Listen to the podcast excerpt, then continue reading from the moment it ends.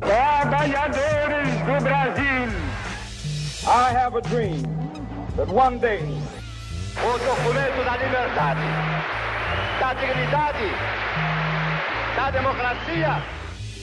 The Black Panthers still exist, and the Black Panthers are still extremely active. And tiene el mundo entonces, pero este mundo está loco. É quando a gente ergue a cabeça e fala: Eu acredito na educação pública. Eu acredito no futuro do Brasil. Mais história, por favor.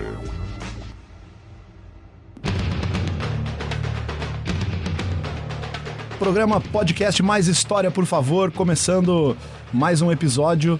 É um episódio que vai ao ar né, na Rádio Universidade 800 AM da Universidade Federal de Santa Maria e também na Rádio UniFM 107.9. Aqui o, quem fala é o coordenador do projeto de extensão é, da Universidade Federal de Santa Maria, o projeto Podcast Mais História, por favor, o uso das tecnologias de informação e comunicação como ferramenta de popularização da pesquisa em história. Então, estamos aqui com apoio do Núcleo de Rádios da UFSM, que também é, é participante do projeto, né, que participa junto e nos ajuda. Temos hoje aqui na técnica do núcleo de rádio da UFSM, Alan Borges, fazendo aí a sua estreia na edição. Agradecemos muito o trabalho do Alan.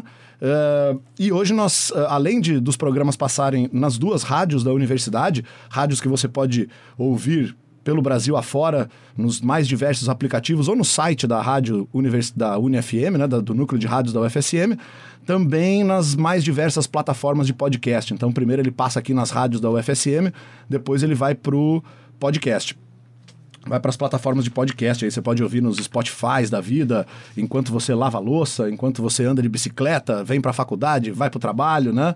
Então, qualquer momento é momento de mais história. Hoje nós estamos aqui com três convidados que vão nos ajudar a falar das suas pesquisas, né? Na verdade, estamos aqui com o orientador e seus dois orientandos de mestrado, né? Hoje, de doutorado, desculpa, os dois de doutorado.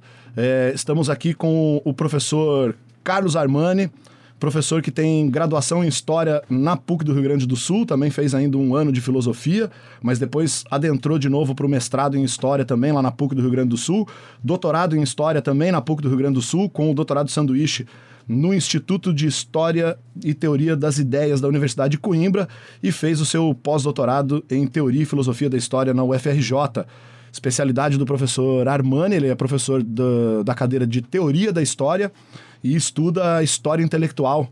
Obrigado, Armani, pela, pela presença, parceria e tudo mais, né?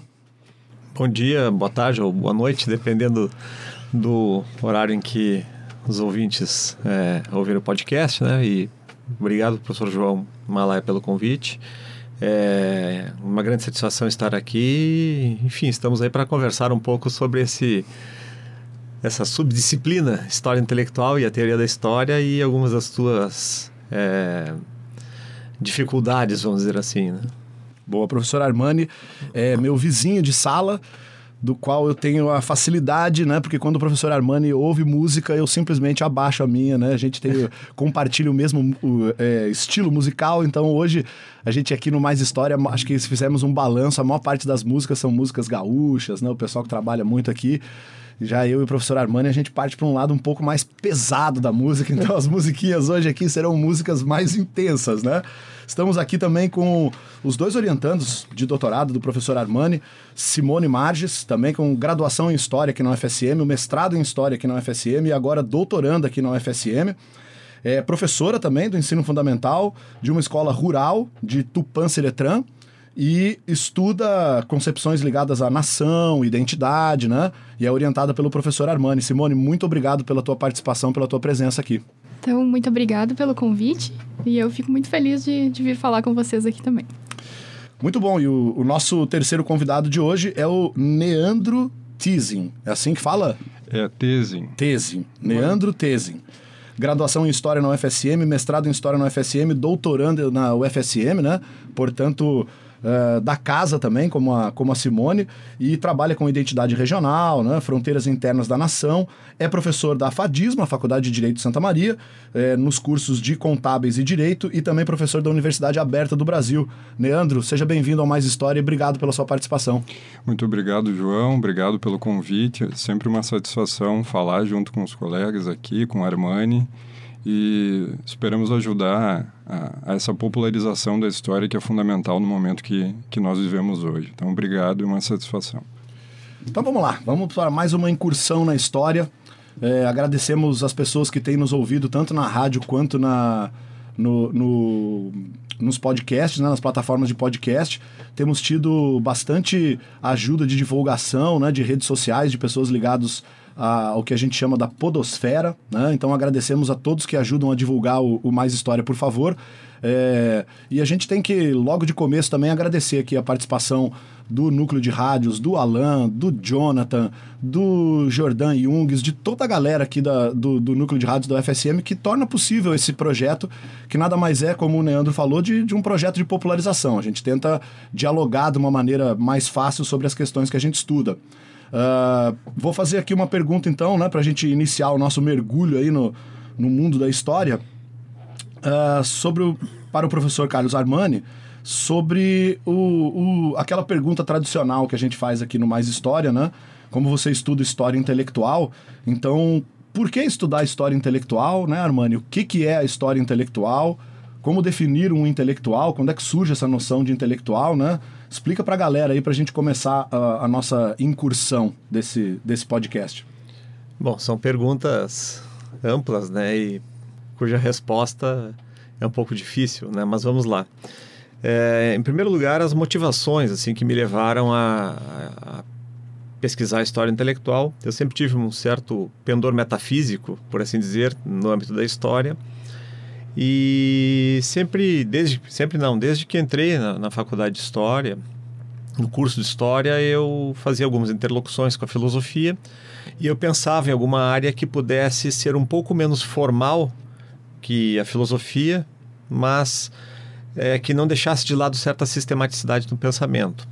Mas especialmente uma preocupação muito grande com a formulação de conceitos, com a formulação de bons enunciados, é, quando trabalhamos com, com a história.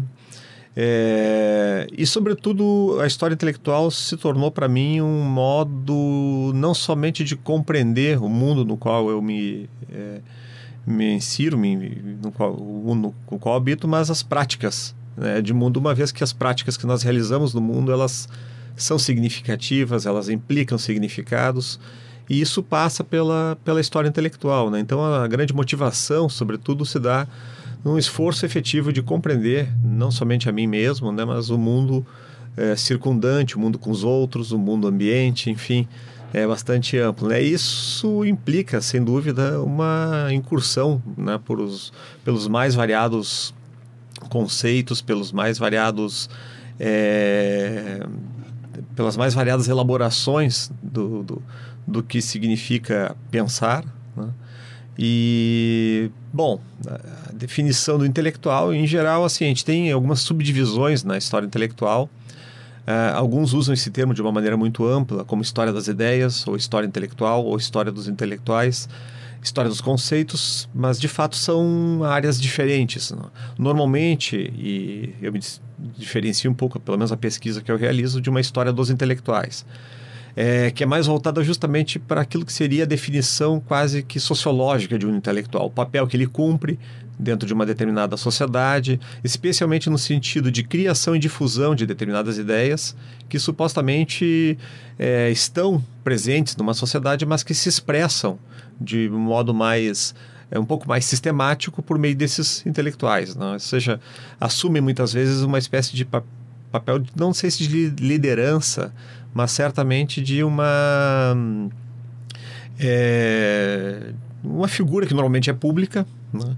E que lançando mão de alguns suportes que outras outras outros, outras pessoas não têm acabam conseguindo vamos dizer assim um, um, um espaço maior de, de, de, inserção.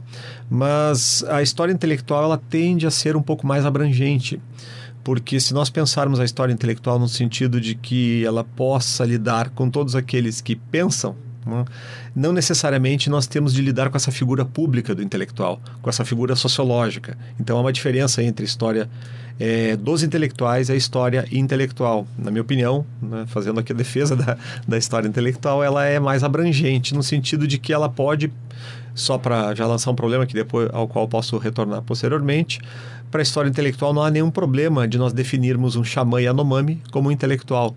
Já para uma sociologia dos intelectuais fica um pouco mais difícil. Né? Uhum. É, a não ser que se pense em termos ocidentais o que seria a figura pública de um xamã, como o Davi Yanomami, por exemplo. Né?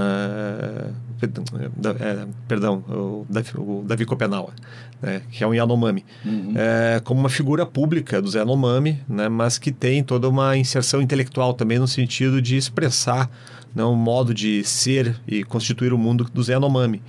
Mas só nesse sentido que a gente poderia pensar como um intelectual no sentido mais tradicional. Né? Uhum.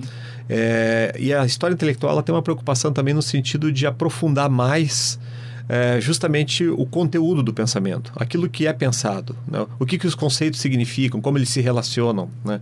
e como eles expressam determinados modos de ser e estar no mundo.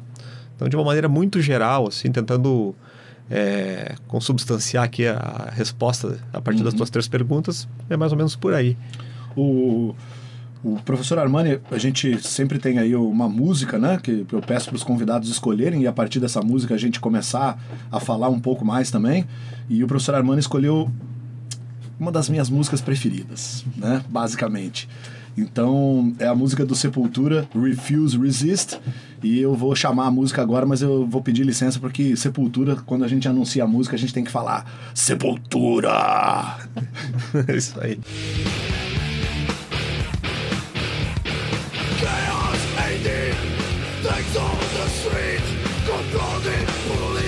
Armani, por que o Refuse Resist do Sepultura? Por que escolher essa música pra gente é, continuar e, ad e ir adentrando cada vez mais fundo no nosso papo?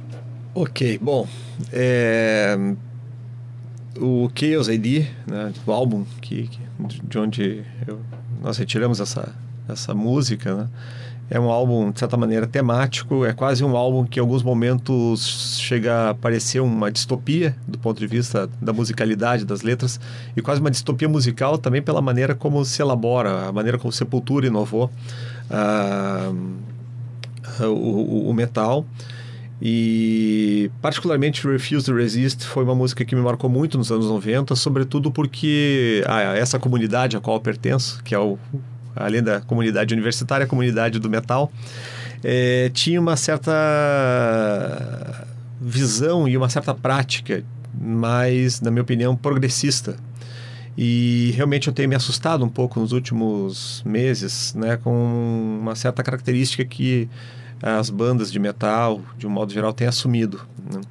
E Refuse Resist é um som, vamos dizer assim, uma música né, do, do Sepultura, que demonstra essa inquietação, mas não uma espécie de inquietação com aquilo que virou o jargão de uma certa concepção de fazer política das mais tradicionais, que seria contra tudo que está aí. Não, não é isso, né? E penso que há uma motivação, então, sobretudo, de, de tentar retomar um pouco desse espírito é, mais, vamos dizer assim, crítico da, do metal dos anos 90, de algumas bandas, pelo menos, e no caso da Refuse Resist, é, eu penso que a história intelectual é um exercício, especialmente quando nós lidamos com outros que não são entendidos ou não são compreendidos como intelectuais na nossa condição, vamos dizer assim, de ocidentais. Né? E então, Refuse Resist é um modo de recusar, de resistir, mas também de existir. Né? Uhum. Então, não é simplesmente. É, a, a resistência aqui não é simplesmente um, uma espécie de ressentimento, como sugeria o Nietzsche, mas também uma, uma maneira de existir, de afirmar a existência. Né? E eu penso que a Refuse Resist expressa um pouco isso e também pela agressividade da música né? pela agressividade uhum. e pela letra também toda. É uma agressividade, claro, construtiva, né? Ela é um pouco destrutiva também, mas construtiva. Então essa foi a motivação principal. Acho interessante falar duas coisinhas, né? Que a gente não falou. O professor Armani, ele é baterista, ele tem... É, al- algumas bandas, né? Duas, duas, é, né? é.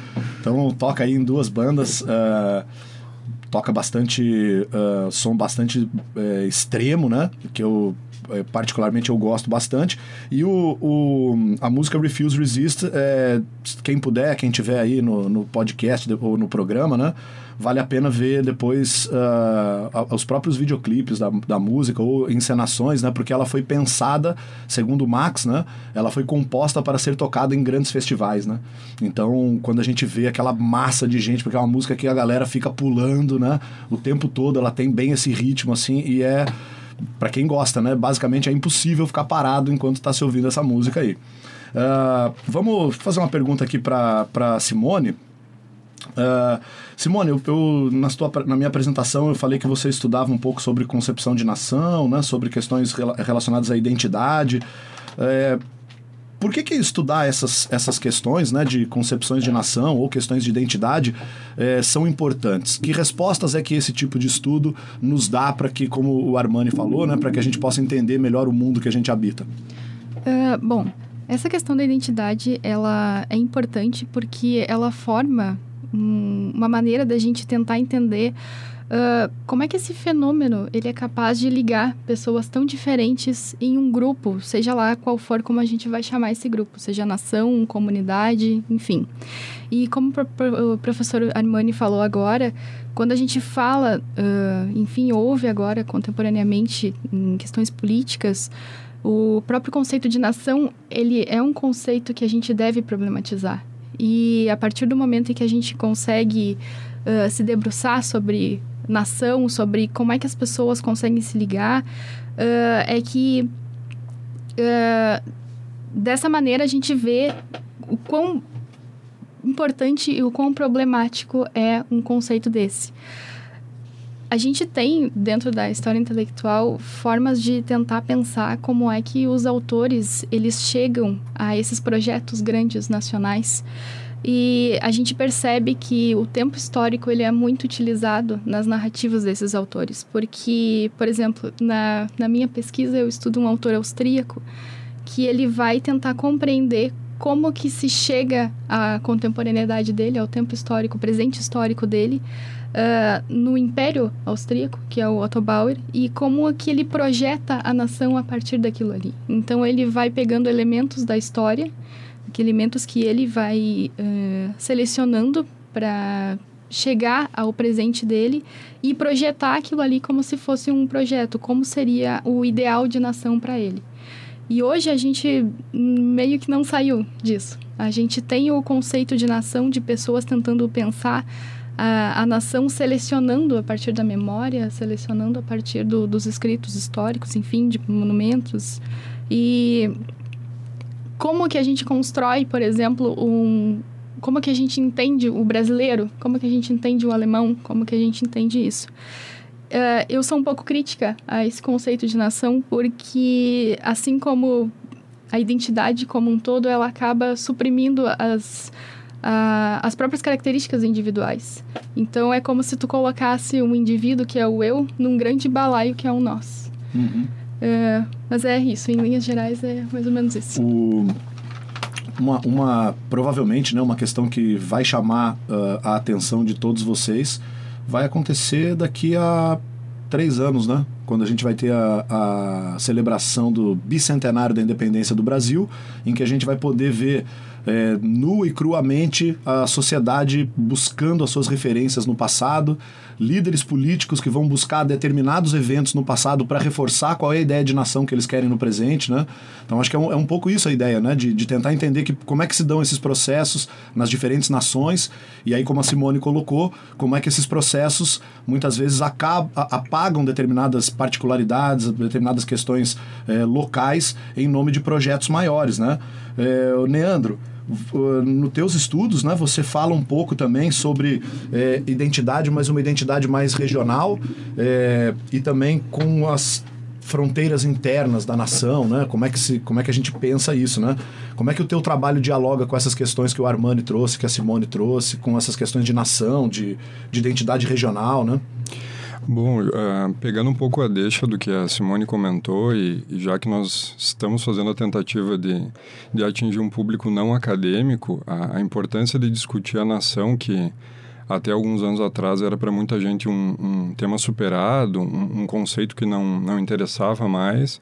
Agora, nós, eh, diante do nosso atual contexto, do que nós estamos vivendo no presente, uh, essas discussões em torno de que nação é essa, que Brasil é esse, que, que país, que países são esses que se, que se conformam, ela ganha uma força outra vez, né? Então, uh, como um, como um, um, complemento do que a Simone comentou, é, às vezes a gente pensa que estudar história é estudar o passado, alguma coisa que ficou no passado, ou esse é o senso comum de quem olha para a história e, na verdade, é, é, o oposto. Né? A gente sempre vai partir de, de questões do presente para esse olhar do passado.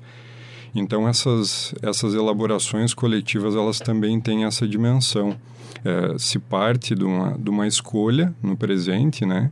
E se olha para esse passado para fazer um recorte. Então, as identidades regionais internas da nação, elas também são atravessadas por isso, né? São uma escolha que e são uma forma de compreender essa nação também. Então, que é o que eu tenho tentado pensar um pouco agora no doutorado. Então, bom, como que se criam essas regiões dentro da nação e como isso também reflete uma concepção de nação. Bom, nós somos uma nação única, que existe uma identidade coletiva unívoca que homogeneiza todo mundo ou não. Nós somos uma nação plural, onde a diferença é, é abarcada. E, e essa questão da identidade regional, então, ela é atravessada por isso. Então, o que se quer com essa identidade regional? Quais são os objetivos? A gente quer uma nação homogênea ou não? A gente recepciona essa plura, plur, pluralidade, perdão. E aqui no Rio Grande do Sul isso é muito é muito forte porque nós é, e o conceito que eu tenho investigado é regionalismo, né? Porque para nós, tu como é um estrangeiro chega aqui às vezes tem esse outro esse outro país chamado Rio Grande do Sul uhum. que nós habitamos. Né? Então, como essa identidade regional é criada também e criada não no sentido de que seja uma ficção ou algo falso, mas como uma criação humana, como uma criação de ideias, né? Que uh, ela é elaborada, então ela vai ser uma seleção, ela vai ser uma uma escolha e não significa que isso seja falso ou que isso seja uma mentira. Não é o debate que a gente é, pelo menos não gosta de fazer, porque toda a criação cultural humana ela é isso, ela é uma fabricação. Então, por isso ela é mutável e por isso ela essa questão de ser verdadeiro ou ser falso é, é um pouco não, pelo menos para mim não interessa tanto, né? Porque ela acaba mobilizando as pessoas. Então, a região aqui no Rio Grande do Sul, ela vai se traduzir, por exemplo, uma dessas manifestações é o MTG, né? Então, discutir se é verdadeiro ou falso não vai mudar o fato de que as pessoas vão continuar no 20 de setembro fazendo desfile, elas vão continuar indo no CTG. Então, é uma ideia que leva a práticas no cotidiano dessa sociedade. Então, a minha intenção é discutir essa identidade regional, essas, essas mini-regiões, essas mini-pátrias, melhor dizendo, dentro dessa identidade maior que é a brasileira. Para quem quiser entender um pouco melhor sobre essa questão, né, o Neandro usou aqui algumas siglas que, como ele falou, no país dele são muito compreensíveis, né? Mas no resto do país eh, não, não se sabe, né? Tipo MTG, CTG. Então, é, o MTG é o Movimento Tradicionalista Gaúcho e o CTG, o Centro de Tradições Gaúchas, né? Quem quiser conhecer um pouco melhor sobre isso, basta acessar o nosso podcast, o nosso penúltimo podcast, é, ou, ou, assistir o, o, os programas que já passaram na rádio do professor José Irã Ribeiro, que a gente falou muito sobre isso. A gente estava em setembro, era, né, tá, gravamos o programa na tal da Semana Farroupilha, então a gente discutiu muito isso. E é interessante o, é, o Neandro trazer isso. O Neandro, eu fiquei só com uh, uma questão que eu acho bem é, interessante que você colocou, porque muitas vezes quando, a, quando eu fui ler né, textos sobre isso, sobre essa questão, muita gente trabalha com aquele conceito da tal da tradição inventada, né? Uhum. É, não é por aí que você caminha, né? É, a, a questão da. da a, eu não sei se a gente poderia chamar de crítica também, né? Mas é, é nesse sentido de pensar que as, essas vinculações culturais que nós nos ligamos, elas são de alguma maneira uma ficcionalização. Mas nós na história temos uma certa alergia a essa palavra ficção. Né? A gente acha que sempre que fala ficção uh, é um demérito, é uma E não, ela é uma, uma, uma, tentativa de criação de sentido. E as tradições, eh, na modernidade, que é outro conceito grande que eu tenho circulado em torno dele, eh, essa, essa criação de tradições ela é muito presente e ela é muito importante, porque é uma forma de, de criar, como a Simone comentou também, eh, uma maneira de nós vivermos juntos. Como que nós vivemos juntos? O que nos unifica? O que é essa cola que nos mantém agindo, atuando, pensando da mesma maneira. Então, as tradições têm essa, esse caminho também, digamos assim. Né? É, é, inevitável na modernidade a criação da, dessas, dessas é, ficções coletivas que nos mobilizam, as comunidades imaginadas, né? Uhum. que é uhum o conceito que, que aparece. Então, ela é uma comunidade imaginada, ela é imaginada, mas não porque uma ficção que é um demérito, não. Isso faz parte do humano, né? isso faz parte ainda uhum. mais na modernidade. Muito bem. Uh, eu ia fazer aqui uma, uma pergunta, que na verdade é uma pergunta para os três, mas eu vou começando pela Simone, Neandro, e depois perpassa para o pro, pro Armani, né? É, o Armani, ele, ele é, da cadeira, né, professor da disciplina de uh, teoria da história, né? Essa, essa palavra, essa expressão, né, esse termo chega a causar arrepios até em alguns alunos, né? Quando falam de teoria da história, uh, eu acho que vou ter pela primeira vez e né, provavelmente ele não vai ouvir, né? Mas eu fui agradeço ao meu professor de teoria da história, o professor Jorge Grespan, que foi um monstro na minha vida e acho que na vida de todo mundo que passa por ele. Então, é, eu, eu, sempre tive apreço por, esse, por essa questão da teoria da história, mas a gente vê assim, né, cara? Sei lá. É, semana que tem alguma coisa de teoria da história, alguma avaliação, entrega de trabalho, a galera nas redes sociais chorando e colocando as suas lamúrias. Meu Deus! E tem aqueles outros, né? Que, cara, até que enfim chegou o momento, né? Essa é a melhor disciplina do mundo, o professor Armani é o cara, né? Eu queria perguntar para vocês, obviamente vocês são orientandos do professor Armani, vocês devem gostar dessa disciplina, devem ter, né? São, foram alunos do professor Armani na cadeira de teoria da história. Uh, primeiro a Simone, né? Simone, como é que você vê esse, esse movimento, né? É, da galera que, que tem aquela ojeriza a teoria da história, não pode nem ver o negócio, e, e, um, e um pessoal que ama a teoria da história, né? Por que que, por que que algumas pessoas acham tão difícil a teoria da história? Bom, uh, o primeiro contato que a gente tem com teoria da história ele é sempre assustador. Sempre. Porque a gente não está acostumado com os conceitos que são usados, uh, com a forma de se trabalhar a história que a teoria tem. Mas com o tempo a gente vai pegando jeito, não se preocupem. Mas, uh, ah, para mim, a teoria foi logo no primeiro semestre que eu tive, enfim, o nome da disciplina, a teoria 1, agora já mudou um pouco o currículo. Uh, foi a primeira aula que eu tive foi de teoria na, na graduação e eu já me apaixonei de uma forma assim que eu nem consigo descrever. Porque a primeira a primeira aula que eu tive foi ainda estudando uh, um historiador que ele é bem emblemático para teoria e para história das ideias também que foi o Kozelek e a história dos conceitos e tudo mais com o professor Fertin depois eu tive disciplinas com o professor Armani tanto uh, em metodologia de, da pesquisa, quanto no núcleo de história das ideias, que aí sim foi apaixonante porque eu acabei descobrindo o que eu queria fazer enquanto historiadora. Mas, como forma de tentar acalmar os ânimos, uh, os conceitos que a gente vai, uh, enfim, lidando dentro da teoria, dentro da, enfim, história das ideias tudo mais, tu acaba se, se inteirando neles e eles fazem sentido tanto para a gente quanto para o nosso objeto de, de pesquisa. Leandro, é, é, mais ou menos por aí, com, contigo foi assim também, e, e aproveitando, uh, depois que você falar desse, desse teu contato com a teoria, qual que seria a dica que você dá para o pessoal que fica desesperado com teoria da história? Bom, uh, a minha experiência também, eu acho que é comum no nosso grupo, né, nas nossas conversas, é esse interesse pela teoria. Uh, na minha experiência particular, eu me apaixonei pela teoria, digamos assim, porque era o mais diferente que eu tive na graduação em relação ao que eu já havia estudado no ensino médio, no ensino fundamental em História. Então, se nós formos pensar, a graduação, as disciplinas mais relacionadas ao conteúdo, digamos assim, mais histórico, eh, de historiografia, elas são um aprofundamento de noções que nós já tivemos. E a teoria, para mim, foi essa porta nova que se abriu de novas questões que eu nunca tinha ouvido falar. Quando eu fiz a escola, não se falava ainda em teoria da história, e acho que hoje se fala muito pouco ainda no ensino médio, né? Um, então, foi essa possibilidade de, de, bom, a gente pode fazer algo diferente, história não é a mesma coisa, não é sempre a mesma coisa.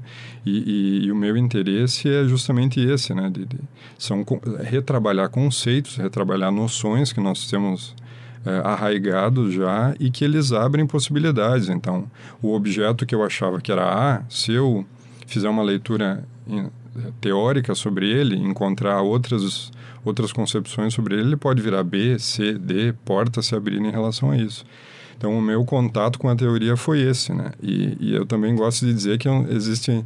Eu tenho rinite alérgica, né? Então, os historiadores uh, que trabalham com história intelectual, gente, ouvindo os episódios com a, com a Mariana, que eu ouvi esses dias, ah, os, as, os processos criminais, os não sei quantos que ela pesquisou, eu digo, pá, mas a minha rinite não ia funcionar muito bem, né?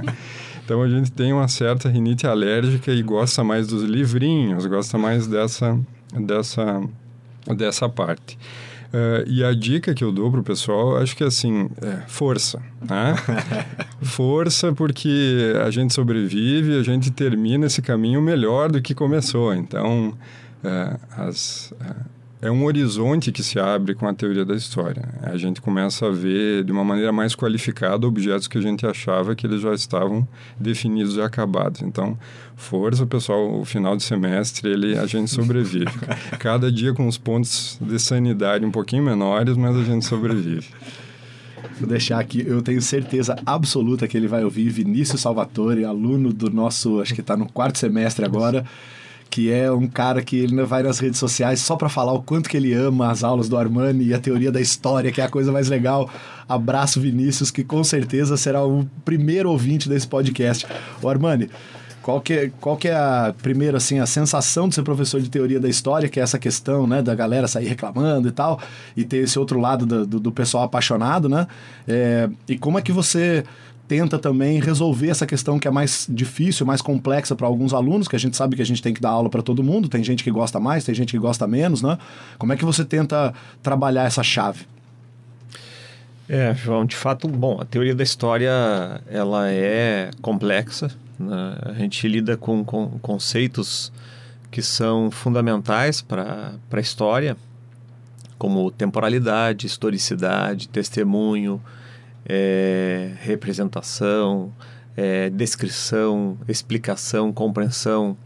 E muitas vezes nós tomamos esses conceitos como conceitos quase que naturalizados. Isso me surpreende, porque nós historiadores a todo momento estamos falando que historicizamos tudo e de repente aquilo que está no nosso símbolo, ampulheta, né, praticamente não é problematizado. E a teoria da história, então, ela realmente lida, né, é, não somente com o que seriam escolas, porque essa eu diria que é a parte mais fácil da teoria da história, quando a gente lida com historiografias específicas, algumas escolas de pensamento, mas quando nós lidamos com paradigmas, a maneira como se pretende elaborar um paradigma que se enquadra não numa concepção de ciência, então nós já é, adentramos numa perspectiva que é epistemológica.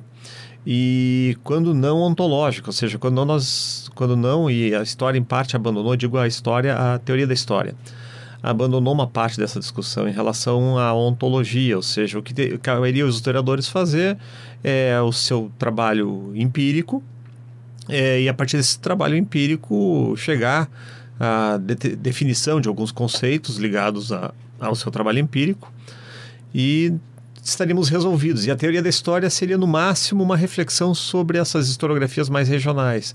É, ela, na minha opinião, mais do que uma opinião, na verdade, meu pensamento defendo sempre, sempre essa ideia de que a teoria da história ela é muito mais abrangente, né? ou seja, ela é uma teoria da história e da historiografia, né? ou seja, nós lidamos ao mesmo tempo com uma teorização a respeito daquilo que vem a ser processos de historicidade, é, relações de continuidade e descontinuidade do mundo real com narrativas, com formas de representação, uh, enfim. No meu entendimento, a teoria da história ela é um ganho de racionalidade na discussão histórica, porque muitas vezes eu ouço é, argumentos do tipo: você não estudou história, vai estudar história. Ok, eu concordo com isso, mas estudar história também é ter uma certa consciência mínima dos conceitos que nós mobilizamos quando escrevemos, quando falamos. E a teoria da história é imprescindível para isso. Então eu insisto quase em todas as aulas, assim, uma espécie de militância no sentido de que a teoria da história é um ganho de racionalidade na discussão histórica. De fato, ela não é muito fácil, né? E como nós conversávamos anteriormente, né? É, há certas atividades dentro do universo acadêmico, e não somente dentro do universo acadêmico, que são difíceis mesmo, que exigem uma certa complexidade. Né? É, isso acho que em todos os níveis de pesquisa, mas a teoria da história ela realmente tem uma especificidade, especialmente porque lida muito com a densidade dos conceitos.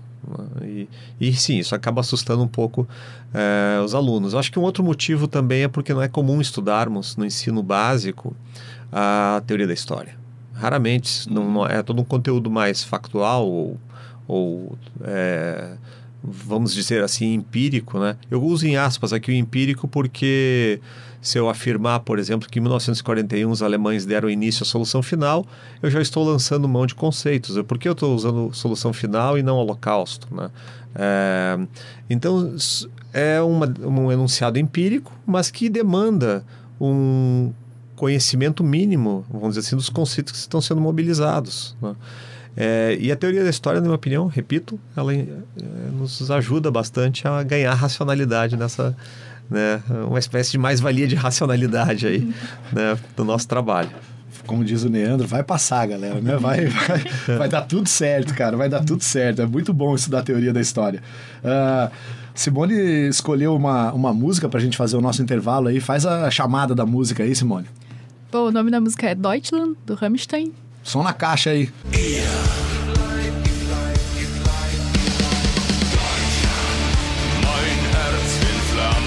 Simone, por que, que você escolheu essa música Deutschland, do Rammstein?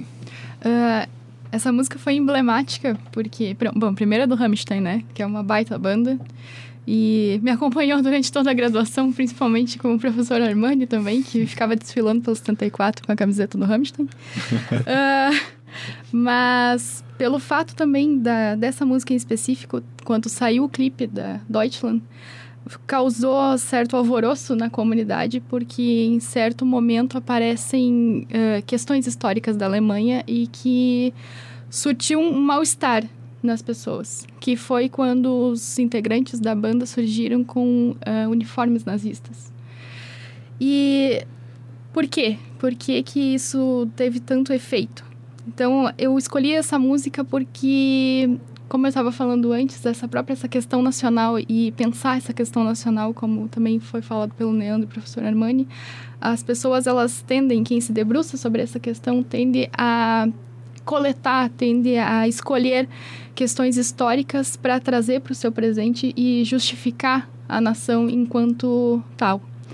E quando a gente vê uh, países como a Alemanha, por exemplo, que tem em sua história certas características que são não são vistas com bons olhos, causa estranhamento, causa um mal-estar e Deutschland foi emblemático nesse ponto. E não só a Alemanha, como o próprio Brasil, como foi na minha graduação, eu estudei alguns intelectuais que tentaram pensar o, o que, que é o, o brasileiro, por que, que o Brasil estava passando por... O Brasil sempre como visto como um país do futuro, sempre como um projeto de nação.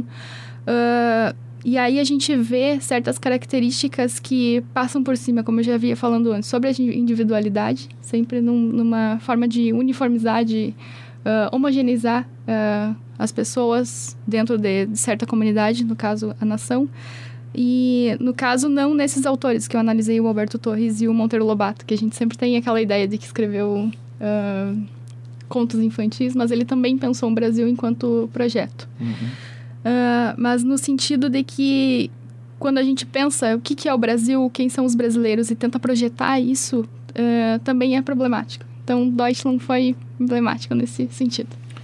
É, Armani, fazer uma pergunta, a gente já está na reta final do, do, do programa, né? É, eu ia te fazer uma pergunta que é, que é assim, é uma coisa que é, ficou muito marcado porque tem muito a ver comigo, né? Mas acho que é legal as pessoas entenderem isso. É, algumas das conversas que a gente teve, né? Aí eu, ao, nesse período que eu tô aqui na UFSM, já faz um ano e meio, né? É, sempre você me contou que esse tipo de música, né? O som mais extremo, foi muito importante na, na, tua formação de vida, na tua formação como pessoa e na tua formação intelectual também, né? E eu me lembro sempre, e, e hoje em dia eu uso muito isso, né? De uma frase de, um, de você contar de pessoas que, né? Ô, oh, oh, Armani, você ainda não passou dessa fase, né? E você dizer, a tua resposta é, e você não passou da fase de perguntar se eu passei da fase, né? É, cara, explica pra galera, assim, o, o, quanto que, que esse tipo de música específico é, te influenciou a pensar né, a, ir para esse caminho que você descreveu um pouquinho aqui, deu uma palhinha né, do, desses teus estudos. Como é que esses, esse tipo de som te levou para isso, ou te leva ainda a pensar, né, a, a, a, se relacionar com, com as questões históricas, da história intelectual, da história dos conceitos? Né? Qual é a relação que a música tem com isso, com você? Bom, João, é, em primeiro lugar, eu acho que um dos umas características do, do metal. vou falar de uma maneira geral do metal, né? Não vou falar especificamente do metal extremo, que é uhum. o meu favorito. É, em primeiro lugar, é, é, o que é fantástico, já que eu não sou muito simpático a certas identidades, ou seja, eu não me vejo particularmente, não tenho uma preocupação de me definir como brasileiro ou como é, gaúcho ou enfim. Às vezes, como diz o Viveiros de Castro, né, ser humano já é complicado bastante. E a maneira como nós nos identificamos, anteriormente fiz a brincadeira no sentido de que a, o metal mais, é a minha outra comunidade, né, a minha comunidade religiosa, por assim dizer, uhum. ela praticamente existe em todo o mundo. Né? Então, eu tive a oportunidade de viajar a outros países e sempre que eu viajei a outros países eu encontrava pessoas que eu nem conhecia e acabava tendo contato justamente por conta né, do, do metal e que, de certa maneira, cria uma identidade cosmopolita, vamos dizer assim, uma forma de habitar o mundo que é cosmopolita. Esse é um ponto. O outro é a agressividade da própria música, porque a agressividade das músicas, os shows, na minha opinião, ritualizam muito aquilo que nós às vezes vivenciamos de uma maneira desritualizada na sociedade, ou seja, através de uma violência. É, seria é, talvez desnecessário afirmar aqui que as músicas em geral elas têm uma característica de agressividade, de violência. Os shows em geral ritualmente são violentos, né? é, os chamados rodas, né? É, punks, alguns chamam, outros têm outros nomes, né? Mas enfim, elas tendem a ser uma forma de ritualização de violência. Né? E às vezes é, isso é importante justamente numa sociedade que perde né, esses ritos uh, de, de, de, violência acabam dispersando a violência para qualquer situação. Eu faço brincadeiras às vezes, eu escuto metal e toco uma banda de metal extremo, porque nesse momento que eu ritualizo isso, eu não preciso brigar no trânsito ou brigar em outras situações, vamos dizer assim. Eu não desritualizo, eu tenho um momento específico para isso. Uhum. Né? Mas, fundamentalmente, também pelas letras, claro, né? Uh, muito variadas. Uh, o metal não é uniforme de um ponto de vista das suas motivações, então nós temos letras ligadas à finitude, que me, me tocam bastante também. Já tive um projeto em outro momento sobre história intelectual da morte. É, e o metal, claro, lida, lida, muito com o imaginário da morte. Né? É, então, esses são os motivos, motivações políticas também, né? ou seja, bandas especialmente é, que assumiram, um, na minha opinião, um caráter mais progressista, especialmente antifascista. Né? Aqui eu estou assumindo uma posição política também, então, nesse sentido, algumas bandas me motivaram bastante para isso. É, mas, de um modo geral, quer dizer, isso tudo é um modo geral, mas mais um aspecto desse modo geral seria é, também essa esse caráter multifacetado, né? E dos estilos também, das combinações possíveis e a surpresa constante de às vezes nós pesquisarmos bandas de metal no Irã, na China, é, o Irã é, a gente sabe que é proibido, né? Ou, é, no caso latino-americano, muitas bandas, no caso do Brasil também, há muito, muita banda boa, vamos dizer assim, e e cujo material é, é, nem sempre muito bem difundido. Então, é também um exercício de é, pesquisar de uma maneira não acadêmica né, esse universo. Né? Eu tento me manter um pouco distante do ponto de vista da pesquisa, é, porque parece que no momento que eu tomo é, se eu tomasse né, o metal mesmo como objeto de pesquisa, parece, de certo modo, parece, acho que eu criaria um tipo de racionalidade que criaria uma distância que não é legal para mim. Você não está afim dessa... Não, não, não muito. é, o, o, Nietzsche falava que a gente tem de, às vezes, manter uma certa distância né, do, do, do da relação, do, do, conceito com a vida. Né? E eu vivo muito o, o, ambiente metal, então conceitualizar demais, embora eu esteja fazendo isso agora, é, seria um modo de, talvez, me distanciar um pouco desse universo. Né? Mas enfim, me motiva sempre como um modo de estar e ser no mundo. Tem uma, uma galera de um grupo de WhatsApp que eu participo, que são meus amigos do metal das antigas, e tem pelo menos um que é o Alexandre, o apelido dele é super sugestivo, Death. Né? Um abraço pro Alexandre também. Ele vai amar esse programa, né, cara? Ele vai adorar. Ele assiste, ele ouve todos, né? Vive comentando comigo. Ele vai adorar isso aí, essa, essa relação que você fez aí do metal. Uh, bom, a gente já está terminando. Eu avisei vocês que ia ser pouco tempo, que a gente não ia conseguir falar de tudo, né? Então a gente já está terminando. Eu vou pedir aí para pro Neandro começar a sua o seu a sua, sua despedida, seu beijo para a família, aquelas coisas, né, Neandro? Bom, então, mais uma vez agradecer o espaço e a oportunidade. É, são, esses projetos são fundamentais para nós uh, mostrarmos para as pessoas que história é uma coisa divertida e é interessante, né? Porque no senso comum, às vezes, a gente acha que é ficar estudando só o passado, aquilo que passou, então a história intelectual também é, é um caminho é, muito interessante, muito diferente de muitas coisas que nós estamos acostumados, né? Então fica uma recomendação para quem tiver interesse de, de, de, adentrar esse universo da história intelectual, da história das ideias, é sempre muito, muito recompensador. E, e mandar, mandar um, um abraço para os meus alunos e para as minhas alunas também, que com certeza eles vão ser vão receber o link para esse programa e, e eu quero ouvir a, o que eles acham de, de, tudo isso, tá? Então, obrigado também ao Armani, a Simone, pela, pelo companheirismo nessa, nessa, nessa caminhada de pesquisa e obrigado, João, mais uma vez. Simone, seu, seu adeus, sua despedida. Também, assim como o Leandro falou, a, a história, enfim, puxando a brasa para o nosso assado, a história intelectual, ela tem uma, uma forma de responder a essas questões, tanto do nosso presente, né, que a gente tem, e, enfim, incentivando sempre o pessoal que quer entrar também para o grupo de História das Ideias e tudo mais. Não se preocupem que a teoria ela não morde, só às vezes. Mas não, não morde, não, tô brincando. Então eu gostaria de agradecer uh, por participar desse programa. Foi muito legal para falar sobre pesquisa, sobre concepções e tudo mais. Professor Armani por ter, principalmente por ter apresentado uh, esse, todo esse caminho, essa trajetória. Leandro também. E pai e a mãe que estão lá escutando.